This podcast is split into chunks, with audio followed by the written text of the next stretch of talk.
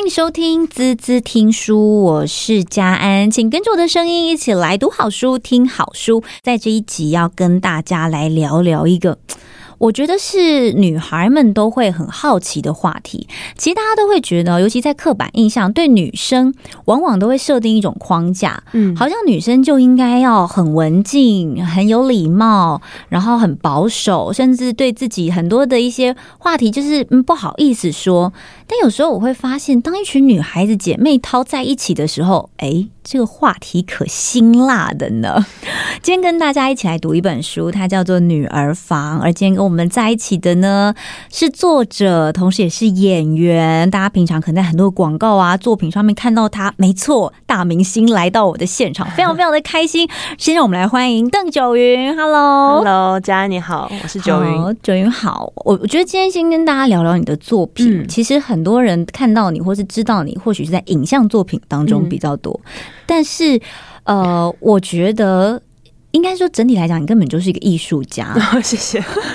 从你的文字里面，我觉得我看到了很多你的内心的世界，嗯、就很有画面感，甚至把很多生活的东西带着大家一步一步去探讨。可能我们不太敢去思考的话题。嗯嗯嗯嗯，我很好奇，先问问女儿房是怎么来的？女儿房呢，其实是来自于我一个最早的一个线上的一个专栏。嗯、然后那个时候那个专栏，我其实只是有一个先有个画面，就想象一个女孩，然后披着爸爸的衣服，然后摄影师帮她拍照，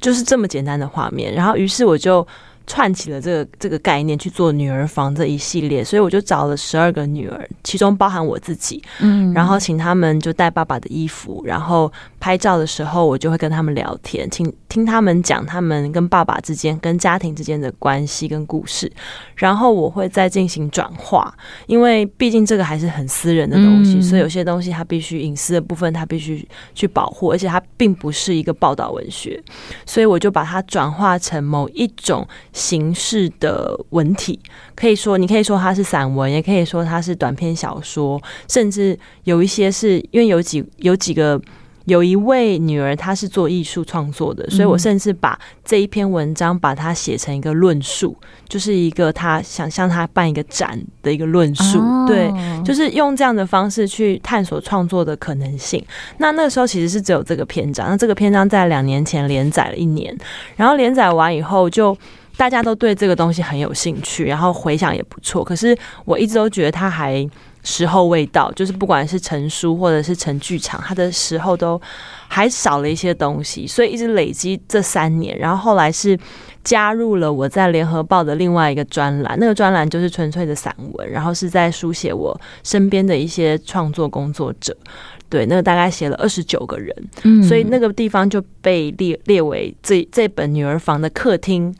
对，然后后来又延伸出浴室，浴室就是呃非常纯粹的女性的身体部位的书写，嗯，然后再来还有书房，书房就是我的小小宇宙观，那个也是我完全尝试新的一种的书写方式，因为它非常短，嗯，对，非常短，然后非常。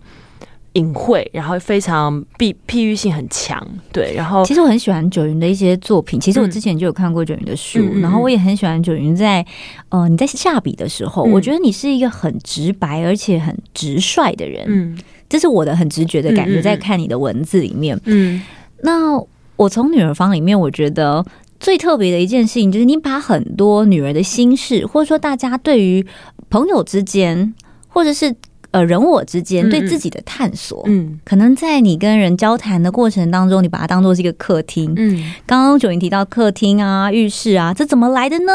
这本女儿房打开来的第一页，我们平常在看书的时候，第一页是不是都是目录？嗯，然后就夯不啷当的会看到说，哦，第几篇、第几页是写什么？但这这本书太特别了，你一本书打开之后，你以为你在看房地产呢？怎么看到平配图呢？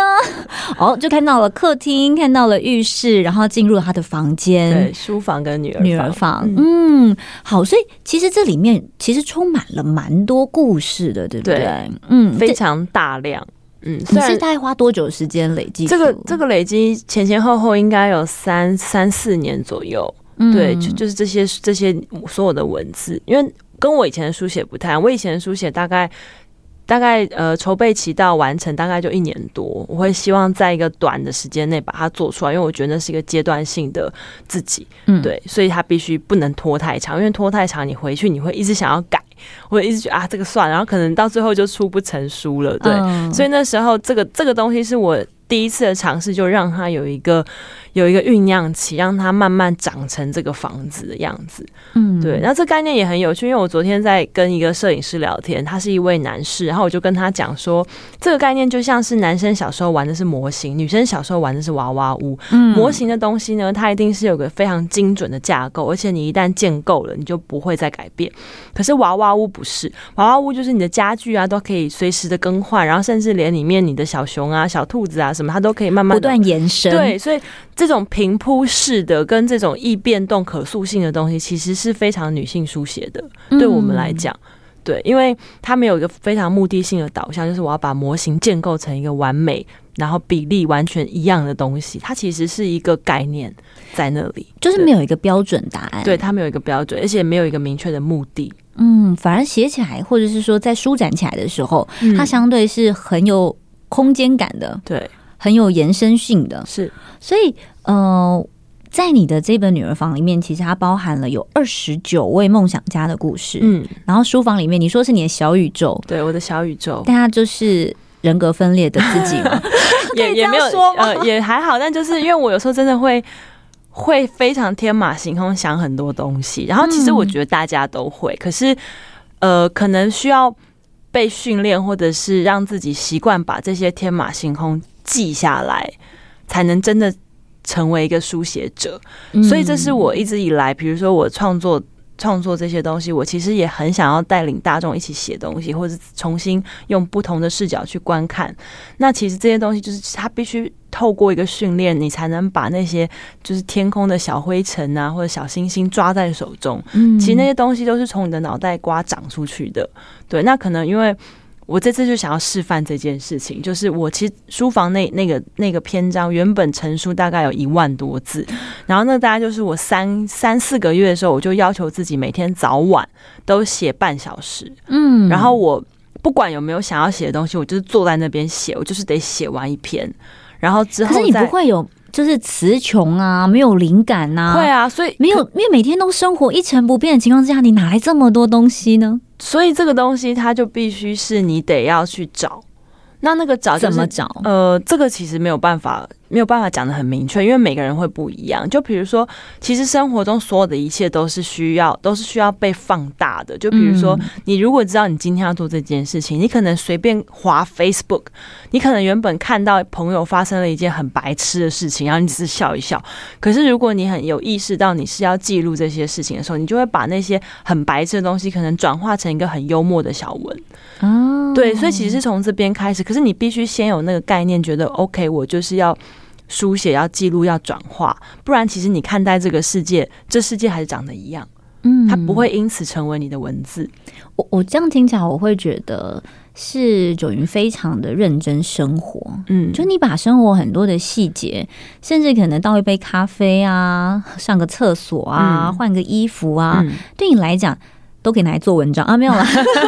对你来讲，就是它是可以被延伸，而且它是可以被记录的，嗯嗯嗯，所以这件事情。嗯，他的确是让大家都可以提笔起来去练习。对，让你在搜集这五十七个分裂的自己的过程当中，你有没有什么让你印象很深刻的故事？印象很深刻，有啊，有一篇就是我有几篇我都自己很喜欢，就是我现在自己重翻女儿房，我就最喜欢翻书房那里，因为我就会想好像在看当时的自己，对不对？对对对，像比如说，就是有一篇，就是我我那是我在内地。就是看到他们在写一些，就是看到一些文章，然后就有一个摄影师，就是他专门去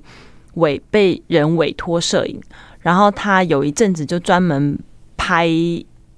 要失要分手的情侣们的失恋亲密的。当下不想讲的太白，对，然后他就说他学到一个词叫做“分手炮”，然后那时候我就哇，就是这才太有趣，然后太有画面，然后我就把这这件事情记录下来在某一篇，然后叫做“新知识”。OK，对，这是一个对，然后还有还有还还有一些是来自于我对呃时事的关心。像之前就是有看到一篇酒驾的新闻，反正就讲说工程师们就是年尾尾牙的时候，然后都会喝酒嘛。然后有一个人就是喝了酒以后，他就决定他要坐计程车回家，然后于是他就被一个喝了酒的人撞。嗯。就那个计程车被那个喝了另外一个喝了酒开车的人撞，所以对他来讲没有没有，结果那个人死了，就坐计程车的那个人死了，可是那个酒驾的人却只是轻伤。然后我就觉得这件事情实在是太震撼，因为我就觉得你一个守法的好公民，到最后其实你是你是你是你是受害的那一方。对，然后我就把这样的一个故事也把它延展成一篇书房，嗯，对，然后还有一些是，比如说我看展的时候，我们就常常有些当代艺术展的时候，大家会很多。很多批评，就啊，这什么东西根本看不懂，或者是一片白白的，一片蓝蓝的，这就拿来展。对对对，就很多这些，然后我觉得这些也很有趣，所以我也用那我用自由书写的概念去讲述了一个蓝色的一个一幅画，这样子。对，所以其实是完完全是来自于一个真的生活中各式各样不同的细节跟不同的角度。嗯，对，因为我觉得在书房里面比较有趣，好像是可以看到九云你的日常。嗯嗯嗯，就等于说你今天做的每一件事情，事实上它对你来讲都是可被记录。你看，想一想，我们平常啊，可能上个厕所就有三分灵感，但是大概 就是离开厕所你就忘了。欸、但厕所真的是最好有灵感的地方，尤其是洗澡的时候。但是你知道，我现在都训练我自己说，好，我跟你讲，我现在如果想到三件事情，我一定要把关键字记下来，嗯、不然我真的离开浴室我完全忘记。那我一记下来，就马上要拿笔记本把它写下来。是是是，一定要这样子。虽然很辛苦，哦、但你也可以用录音的方式。哎、欸，有道理。对，我有时候会用录音的方式，因为写的时候太慢了，而且你不见得有立刻有纸笔啊或电脑什么的。对，所以这其实每一个观察，它都可以延伸成一篇，可以。而且有些东西是。因为我常常会觉得我是一个幽默的人，虽然都没有人这样讲，然后，然后我就发现，因为我的幽默感好像大家不会很理解这样。比如说，像我记得我里面有一篇是在记录一个发票，然后那天的灵感就是来自于我有一天去逛街，然后那时候就是快冬天，差不多这个这个气温，然后，然后我就看到那个长就是毛衣。然后因为你知道我就是很喜欢那毛衣外套或是毛衣裙，可是你知道毛衣就是很容易起毛球，对，所以你虽然看到它漂漂亮亮，但是你都会想说，哎，可是穿几次就不行了，对，这样。然后于是，可是我还是会不死心的问那个那个卖衣服的说，呃，这请问这个毛这个会起毛球吗？这样，然后就回我一句说，不起毛，没有毛衣不起毛球的。然后我突然觉得哇，他好他好直接哦，然后于是我就买那件衣服。对，他就因为他跟我讲说不会的话，我可能还会想说，谁相信你啊？但他一说没有毛衣不会起毛球的，然后我就突然觉得，哦，对。然后反正我喜欢，我就买了，有道理耶。对，其实有时候大家都会觉得说，我们要为了迎合别人，然后去顺着别人毛摸，但是殊不知别人可能也用了很呃高层的这种防备心去防毒你。那还不如我们就很直接表达。讲到这，诚实是最上策。对对，让我想到一件事情，我之前去台东玩，然后我们就经过了一个。呃，就是一个摊贩，然后他就是卖台东的精酿啤酒，嗯、然后也卖台东什么一定要吃的把布这样子。嗯、然后反正我们就那边逛一逛，想说，哎、欸，那既然都来了，一定要吃嘛。然后我们就点了一个把布，然后一边就看着他精酿啤酒，就想说，哇，这精酿啤酒好特别。一般的啤酒罐不都是咔啦就开了吗？他硬要做成易开罐，就觉得有点 gay 搞，但是又觉得说，哎、欸，好像也还蛮新潮的。就是你换了一种方式去包装你的精酿啤酒。于是我们就问老板说，哎、欸，老板，你这样子不会？就是很很多多此一举的概念吗？会不好用吗？他就说：“对啊，我也觉得它非常难用。”然后我当下就说：“我当下的直觉一个鸟，我就老板你好诚实哦。”他也很诚实的说：“对啊，因为这不是我做的东西。”就你 judge 他的兵，可能他会生气，但是你讲别人设计，他就对，然后你觉得很难用，对你就会觉得天哪，其实这是另一种记录，对啊，另一种感受。嗯，因为其实现在大部分，我觉得大家都。会会自己去屏蔽一些东西啦。那其实大家台湾人嘛，都比较有礼貌，所以其实慢慢久了，你也会觉得啊、呃，其实那些礼貌下面才是想听的东西吧。就是我们的 OS，对不对？对，就是呃，你不用讲。其实我我我想要听你的言下之意是什么？这样子，以后我们就就来出一本言下之意说，可以，通通都讲大白话，我们不要再拐弯抹角了。拐弯抹角。我们先休息一下，马上回来。欢迎回来，滋滋听书，我是佳安。今天跟我们在一起的是演员，也是作家邓九云。嗨，我不想刚刚跟大家聊的很多是他这一次新出的这一本书，叫《女儿房》，里面有十二位女儿的故事。其实，在之前的这个连载专栏，或许有些朋友已经知道了，但我觉得在这本书里面还有一个很特别的地方。当然，我觉得就是用了你演员本身的这个优势跟背景，所以你有机会可以去访问到，应该算是访问吧，或者了解。其实就聊天，通常都是因为那时候是联合报专栏，然后我一个礼一个月要交两篇，所以我就遇到谁就写谁，欸、大。对，遇到谁就写谁，所以身边朋友应该已经全部被我写过一轮了，对。对，有二十九位的梦想家，那这样讲起来，每一位都是梦想家，欸，哎，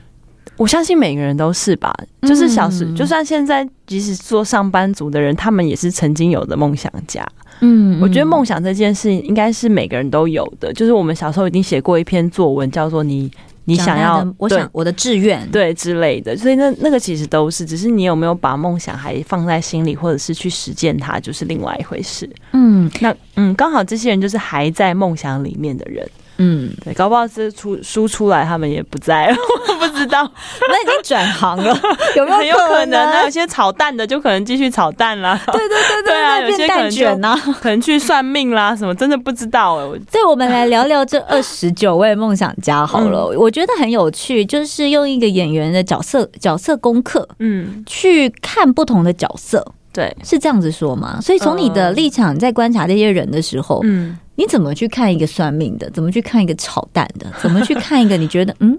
有些是平凡无奇的工作，或是他的期待，但在你的笔下，他好像变成了一个栩栩如生的一幅画一样。嗯，因为其实演员们为了谋生嘛，就是如果没有很多戏的话，真的都会有一些副业。嗯，对，所以我就会觉得，那如果像我那个炒蛋的朋友，就是他是 A，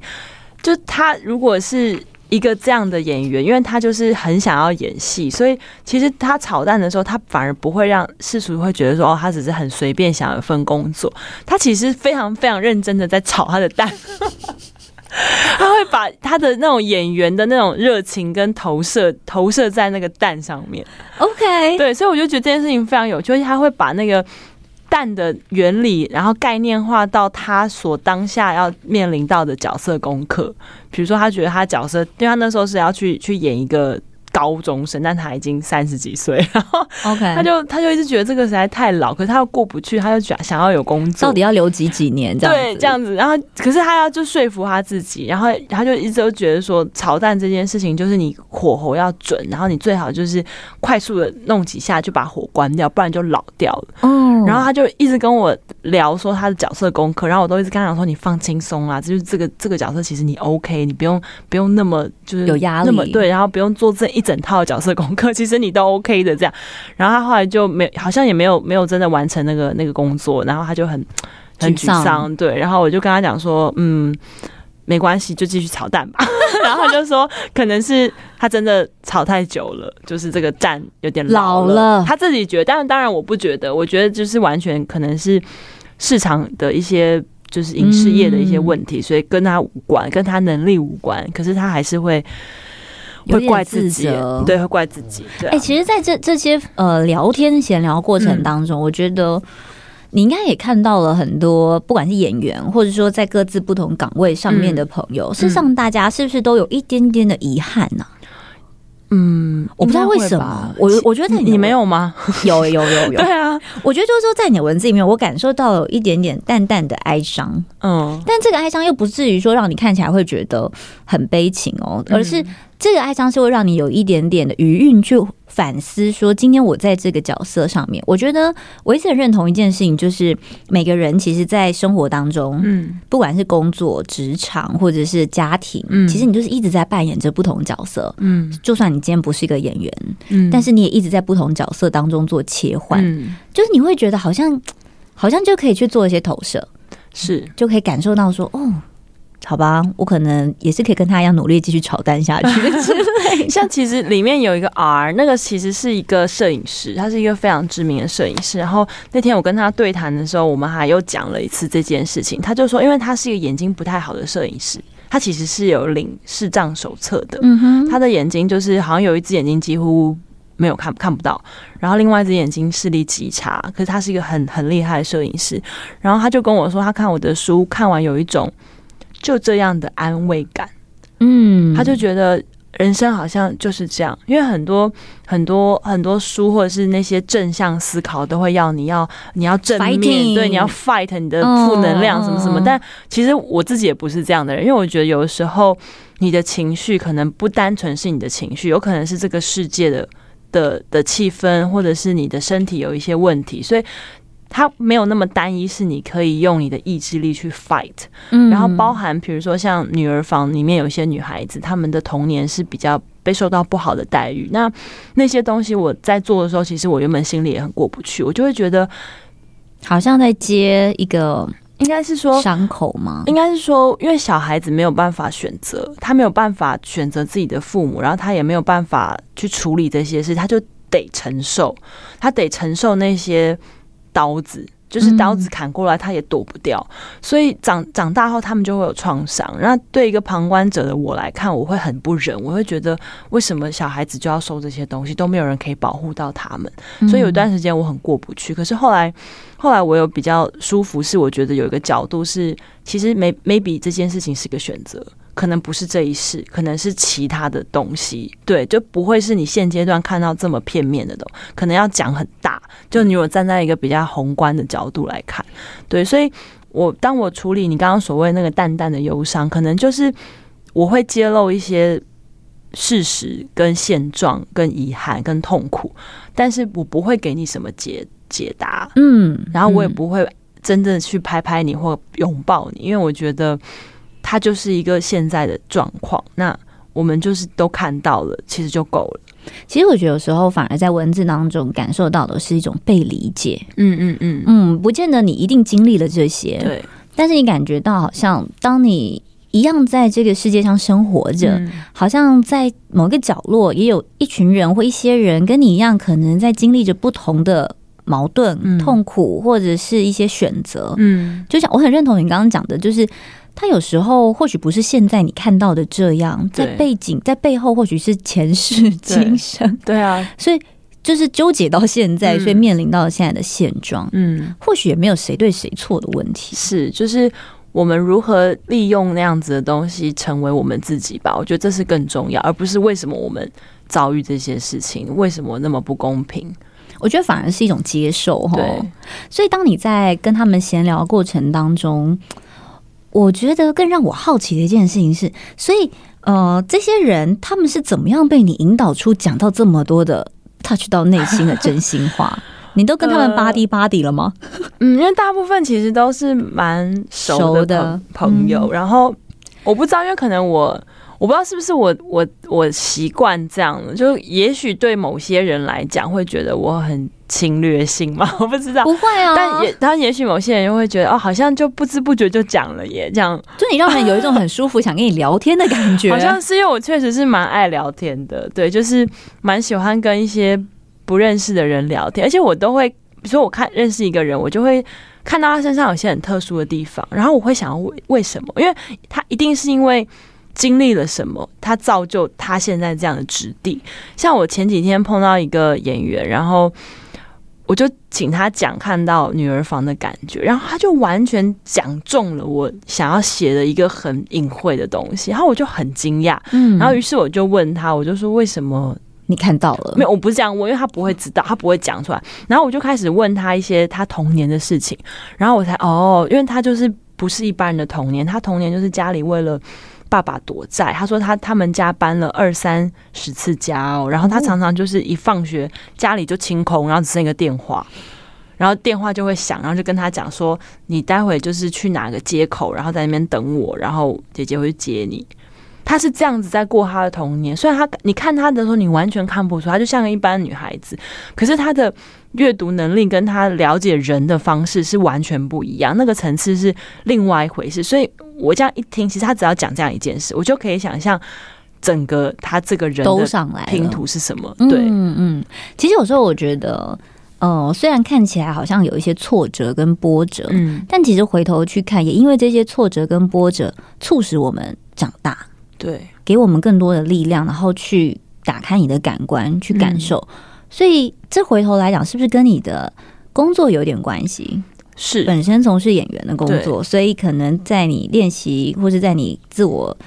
训练角色功课这一块，嗯，也延续了在作品就文字的这个。对，因为演员的工作最重要的一个能力是观察。对，那我觉得，很有关系。那个观察跟一般人的观察是不一样的。然后他会观察一些很小的东西，然后你会学着不要去评断，因为你有时候一定会接受接到一些你不喜欢的角色，就你不认同他的价值观的角色，但是你不能去评断你的角色，所以。演变成我们在生活当中，我们也尽量不要去评断别人。就如果今天这个人他做了一些让我们不高兴的事情，可能我们想更多的是为什么我们会被这件事情弄不高兴？对，嗯，可能不是在责怪那个人，然后去选择说他会做这件事情的决定动动机是什么？因为这个东西很有可能会，我以后有可能会演那样子的人，所以我必须知道他为什么会选择做一个这么奇怪的决定。嗯，对。然后，所以其实每个角色也都是在做不同的决定而已，对不对？是。是，嗯，对。其实我觉得，光想到这个层面，你就会觉得，透过九云的视角，嗯，其实，在你的故事里面，你带给大家，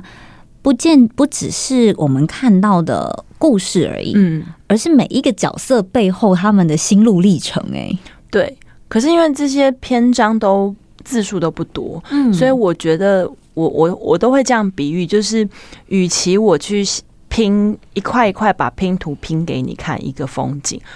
我只会找出那一块拼图，那一小片拼图放在那里，然后所有的人就会自己去脑补这一块拼图原本的风景。嗯。所以其实每个人看到的东西会不一样，这也是我觉得最有趣的地方，因为人永远都只会看到自己想看到的东西。对，这就是每个人都有自己的投射跟盲点。没没错，但这个东西其实很重要，因为如果你了解这个投射是什么意思的话，其实你会看到更多。嗯，因为比如说有些人他就会觉得我什么都看不到，那重点要要负责的人不是别人，是你自己。就你为什么什么都看不到？我认同。对，我我我很有印象的一件事情，就是我一个朋友，他为了一件事情很生气，就是他。他的很好的一个男性友人结了婚，嗯，然后他他老婆就拍了一段影片，嗯，然后那段影片让他觉得很生气，因为那个男生朋友后来因为结婚之后就跟他们没有什么联络，嗯，然后那个男生呢的那段影片就是感觉好像有点被绑架，就老婆说：“哎，欸，你送我什么？怎么了吗？什么这样？”然后他说：“你不觉得他看起来很卑微吗？你不觉得他怎么样怎么样吗？你不觉得他这样很可怜吗？他为什么要这样？”嗯，同样的一支影片哦。当天我们一群人就给了另一个男生看，那、嗯、男生看完就说：“我只是觉得这个男这个男的，就是好像像狗一样，就是好像很多事情都都要被那个女的掌控。嗯”可是给另一个女生看，他说：“不会啊，我觉得他可能就是一个随手拍而已。”所以你了解我那感觉吗？我当下的观察就会觉得说：“天哪，你看哦，一样一支影片，影片没有动，嗯，影片没有改变，可是。”每个人的反应其实也就反映了他们本身各自的观点。错，就有的人可能就是曾经那个男生可能就刚离开了一段失也就失恋的状态，他就离开了一个比较阿爸的女朋友，所以他就投射了。对对对，然后那女的其实投射的就是，嗯，因为她的前男友跟那男的很好，分手之后那男的就。消失了，所以他就觉得很不满。嗯、那那女孩可能因为她生活没有这样的状态，所以她看了就觉得这不就是一个很拍的很烂很烂的一个对话吗？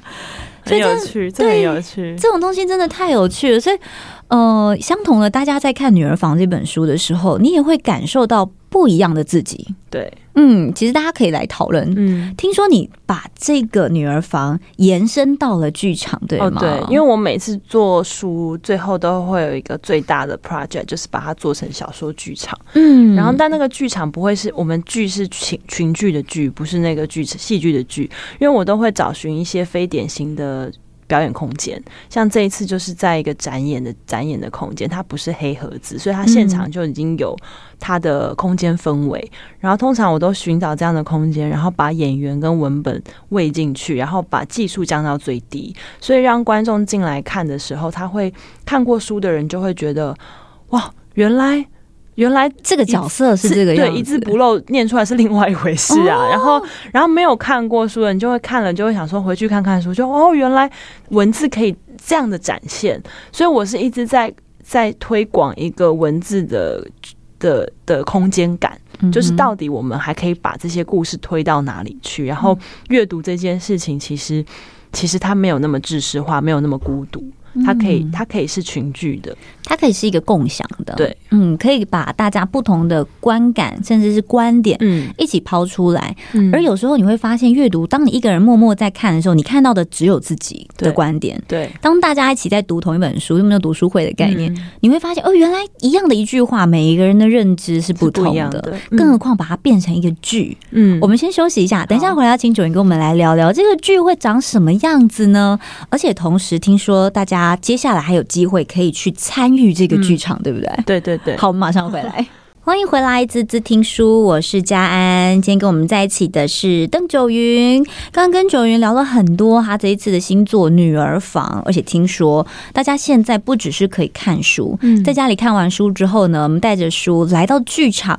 可以感受一下书本里面的这一些故事。其实看书已经很疗愈了，因为你的故事篇幅很短，因为现在的人看文字哈，可能都看不长久了，所以短文反而是现在的朋友吸收程度是相对喜好程度相对高。好的，当你一则一则故事慢慢慢慢的咀嚼完之后，你看到舞台上的这些人在演绎着你看过的这个故事。我们请导演来跟大家说说，你怎么变导演？对，跟怎么去编排这样的女儿房呢？嗯，因为其实女儿房总共有十二个十二个故事，然后其实里面蛮多个女孩子都是做舞蹈的，嗯，所以这一次。有一个很特别，是有找了一位舞者，然后做一些身体的发展。因为其实我觉得情感，尤其是血缘这件事，有时候真的很难用用文字表述的很干净。它其实必须要做一些画面，所以其实我们在现场是做了很多画面。然后我们有一个主要的道具是那个小小 baby 的人台。然后那 那个人台呢，其实有一次我回家的时候，就是丽婴房还是什么在在丢，然后我就哇，这好回收的概念，对它好好，然后我就因为我我们真的做这一行很容易捡垃圾，然后我就我就很开心的把人台抱回去。然后那时候我还不知道女儿房会做什么样子，可是我就直觉觉得这个东西是可以用的，对，所以我们就会有一个爸爸不断的在帮那个人台换小朋友的衣服。当然，那些衣服也很有趣，因为我身边有很多朋友都刚好当妈妈，然后我就跑去他们家搜刮他们的小小女儿的衣服，对，就很可爱。然后现在我们家像童装部一样，对。然后有一个这样父亲的角色，然后有一个舞者，舞者就代表的是一个妈妈跟一个女性最深处的一个女性阴性的那个力量。嗯。然后另外一个小女儿跟大女儿，那其实小女儿跟大女儿，我们是取其中的一篇叫做《你从未拥有》。过的我跟言之荒，对，那其实这两篇的呃调性都比较沉重，所以来看的时候呢，会基本上会有一个感官，因为我不是我们说说说真的不是要演喜剧，但是我们会有一个感官的大爆炸，我可以这么说，因为我们会运用现场很多，甚至是一些画。就是玻璃，在玻璃上可能会画一些线条的东西，然后还会有人台，然后还会有舞蹈，对。可是我们会把技术的东西降到最低，包含比如灯光啊、布景，我们就用现有的空间来做。对，那至于要怎么，就是这个故事我要怎么讲，其实我很难说，因为大家直接进剧场看，对，因为它真的不 是一个可以。有头有尾，可以讲三句话讲完的一个故事，因为毕竟亲情这个东西，它其实是一个感觉，而且其实它会嗯对应到大家在看这个故事的时候自己的一些感受，对不对？其实我我觉得还蛮有趣的是，在你这本书本身，你的副标上面就有稍微提到，你就说不知道没见到我时，你会不会想我？想我成为一个大女孩了，变得认真而且懂得爱。如你从未拥有过一个女儿。嗯，我看到这句话的时候，我的感受是，可能我投射到我自己跟父亲的关系，我会觉得说，对，当我爸现在跟我在对话的时候，嗯，我总觉得他好，他应该也是觉得他在跟另一个人讲话，因为我已经不是以前的我，是。是这样的概念吗？嗯，其实有一点，虽然这个是很你刚刚念的那一段，就是我们会做那个故事。其实那个故事是那个女孩其实很早就跟爸爸离开，爸爸妈妈就是离婚，离婚，离婚，然后就分开。所以其实她在她把自己换过很多次名字。嗯，然后所以他在讲述这句话的时候，他觉得现在成年的他再回去看待爸爸的时候，真的完全不是他小时候的样，因为他们中间有一个很长的断层。嗯，但其实回到你刚刚说的，我也有这样感觉，因为我爸爸一直都在我身边。可是我觉得，当我第一次觉得是就是人生碰到第一次重大挫折，是因为我觉得突然发现爸爸不是所有问题都可以解决。嗯，然后我觉得那一刻我突然发现，哦，原来。原来我的靠山不再是靠山了，嗯，然后现在跟爸爸在聊天的时候，也会觉得天哪，他从小到现在都一样，可是我已经不一样了，我已经完全不一样，就是我小时候那个听话的孩子，然后现在我有我自己的想法，我有我自己的创作，然后甚至会跟他有一些争执，对，然后意见不同，对，所以其实确实是这样子，就是可能成为一个父母最大的功课，就是要去接受你的孩子会变，嗯嗯，我觉得这是一个。每个父母亲都应该有的认知，嗯，这也是为什么很多人在空巢期的时候会有很强大的这个忧郁，或者是会觉得很失落。嗯，因为你也会对你孩子有一些要求，或者是有个既定的框架。嗯，所以我们一开始就说。其实，当你在看这本书的时候，或者是在看这个剧场之前，或许你要打破自己一些框架，嗯，你要让自己有一个新的空杯的感觉，去去接受不一样的讯息。嗯，我觉得用不同的角度去看这些角色，它其实是很有趣的。嗯，你会觉得，嗯，生活当中好像有些人跟我们想，就观念就是不一样。是，对，就为什么我一定要这么孝顺，或是为什么我一定非怎么做不可？这都是举例了哦。好，所以我我也很好奇，就是在这一次的剧场当中，嗯，九云除了期待给大家更多的想象空间之外，嗯，你有没有什么其他的安排，或者说你期待大家带一个什么样的心境进来看这场剧？嗯，其实我我一直在做这件事情，最主要的目的是因为，其实我观察台湾现阶段的市场，就是阅读市场。呃，不断的缩小嘛，然后剧场空间就是看戏的人口也没有增大，嗯，然后像电影，就是我们一年台湾有四百多部电影上映，也不见得票房都都都能回本。所以你怎么还这么勇敢？所以我在想说，就做一些边界的事情，像我觉得像我做这件事情，我来的观众就不会是那些固定去看戏的观众，可能只有一部分，但他不会是主打那方面的观众，然后我可以。拢拢一些阅读的观众进来，或者是拢一些。呃，喜欢看展的人进来哦，对，所以我就觉得可以借由这些慢慢的边界，你把它磨平以后，这些人他才能慢慢的流通，他可以他才可以相信，其实拿起一本书看一本书这件事情是一个享受，而不是一个负担。然后看戏这件事情也没有那么恐怖，因为我发现很多人是不敢进剧场的，觉得剧场非常的 aggressive，就觉得他进去好像就要被被扒衣服一样。对，我也发现有些朋友会有这种感觉，所以真的哦，对，所以其实我就觉得很有趣，因为我们一直都在这个圈子里，对，因为你就在舞台上，那我们就是一个很爱看戏的人，所以我真的不会觉得这有什么，进去就是一个很疗愈的过程呢、啊。对，所以我就想说，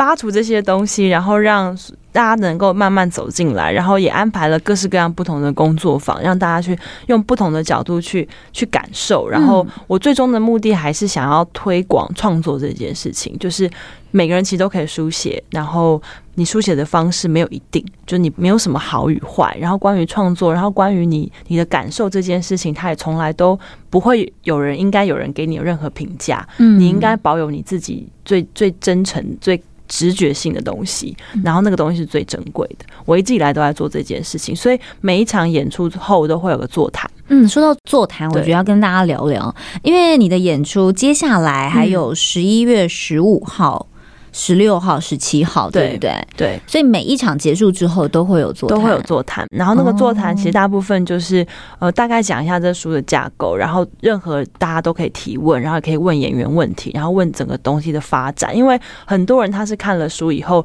来有一个大概的期望，然后来看到一些跟他期望有些落差，或是诠释的方式不一样，他会很想问，会很惊奇吧？我觉得，嗯，可能会觉得怎么会跟我想象的不同？我说。这不是我的价值观，所以九云都会在现场，我都会在，我都会，因为我也非常好奇他们想的是什么，所以常常我也会问他们想的是什么，因为这也是透过这样的方式认识我的读者。因为其实说真的，我觉得创作一直 output 出去这件事情是对创作会被榨干的。对，其实我们需要一些流通，我们需要那些能量的互换，所以。我尽量只要在现场，然后任何演出，我都希望可以跟观众或是读者做任何交流，因为我觉得听见你你你觉得是什么这件事对我来讲很重要。所以这次演员有没有已经做好心理准备给大家大哉问了？还好啦，这些演员都跟我合作很多，而且他们经验都很身经百战，太厉害了，他们都太厉害了。是史一修老师跟王安琪老师还有李记都会到现，都都是都会在现场。哦，但因为李记受伤了，这几天才突然发生这件事，原来是他可能临时要。换另外一位演员，演员叫赖淑琴。哦，对对对，那淑琴也是一个非常特殊的演员，她专专门做单人表演的。嗯，然后我也蛮期待，因为现在时间紧迫嘛，所以我得找一个就是他可以立刻接下这件事情的。对，嗯，好吧，我们就非常期待在小说剧场《女儿房》里面，嗯，大家会冲撞出什么样不同的火花？嗯，然后透过九云的视角去看到这些角色，也许就在你我的生活当中，它不断不断的在发烧着。嗯嗯，只是很多时候我们因为有了自己的框架。所以我们看不到他们，嗯，但透过剧场，嗯，没有。你刚刚讲说，我突然突然有一个是不知道为什么脑袋突然有点想说，会不会有人带自己爸爸来看？我突然有点有点紧张，会不会有女儿约爸爸来看？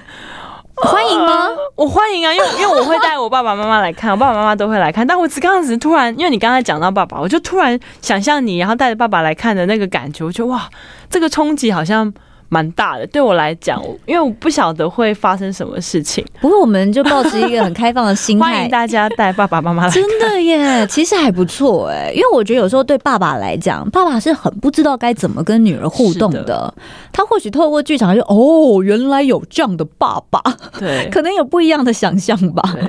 好啦，我们就剧场见，好不好？好，也谢谢九云了。那大家当然可以先找到这一本书《女儿房》，嗯，那这里面呢，其实有。非常非常多的故事，我们刚刚前面讲到的，在书房里面有分裂的五十七个自我，那浴室里面有七个部位，是什么部位呢？我们今天时间不够，所以大家就赶快看书吧。那当然，十二个女儿呢的故事也是在收录在这本书里面。当然，我们走入剧场，可以看到他们栩栩如生在你眼前，然后可以碰撞出不一样的火花。我们就剧场见喽！谢谢九云喽，谢谢。拜拜。